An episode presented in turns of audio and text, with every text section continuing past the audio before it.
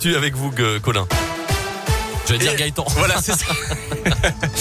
Et à la une de l'actualité, aujourd'hui, j'ai très envie d'emmerder les non-vaccinés. C'est la phrase qui fait polémique ce matin. Elle est signée du président de la République en personne, Emmanuel Macron. Il répondait hier soir à des lecteurs du journal Le Parisien. Le chef de l'État a donc confirmé vouloir mettre la pression sur ceux qui refusent toujours le vaccin. Ils sont 5 millions en France. Je ne vais pas les mettre en prison. Je ne vais pas non plus les vacciner de force. Et donc, il faut leur dire, à partir du 15 janvier, vous ne pourrez plus aller au restaurant, au cinéma ou au théâtre, a expliqué le président. Après cette sortie hier soir, l'examen du projet de loi sur le passe vaccinal a été de nouveau suspendu à l'Assemblée nationale. Les conditions d'un travail serein n'étant pas réunies d'après le président de la séance. Avant ça, les députés avaient relevé l'âge du passe vaccinal à 16 ans et non plus 12 comme c'était prévu au départ.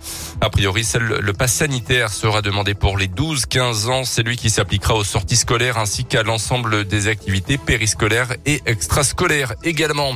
Dans ce contexte, une activité impactée évidemment pour le spot de Mâcon dans la région. Depuis avant-hier, on le sait, les concerts debout sont interdits et une jauge de 2000 personnes s'applique pour tous les événements en intérieur. Des mesures en vigueur pour l'instant pour trois semaines, euh, mais qui pourraient bien être prolongées si la situation sanitaire l'exige, avec pour conséquence donc le report de nombreux concerts ou spectacles prévus dans les salles de la région.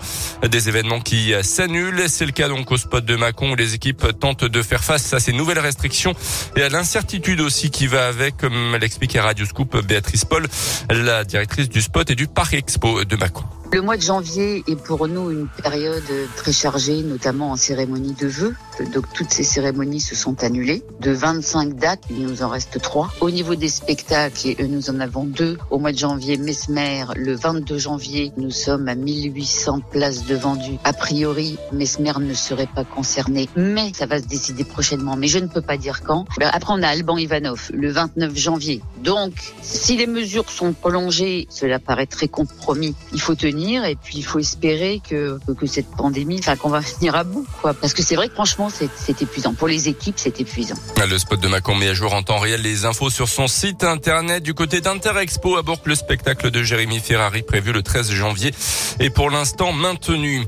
Dans l'actu aussi, 10 jours d'ITT après une bagarre entre saisonniers à Bèze dans le Puy-de-Dôme. Les gendarmes sont intervenus dans la nuit de dimanche à lundi lors d'une soirée alcoolisée entre les deux colocataires originaires de Bretagne et de région parisienne.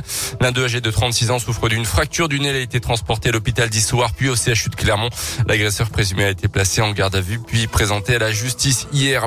Une bonne nouvelle pour les viticulteurs de Saône-et-Loire non assurés contre le gel. La préfecture annonce le déclenchement d'une procédure d'indemnisation après l'épisode de gel du début du mois d'avril.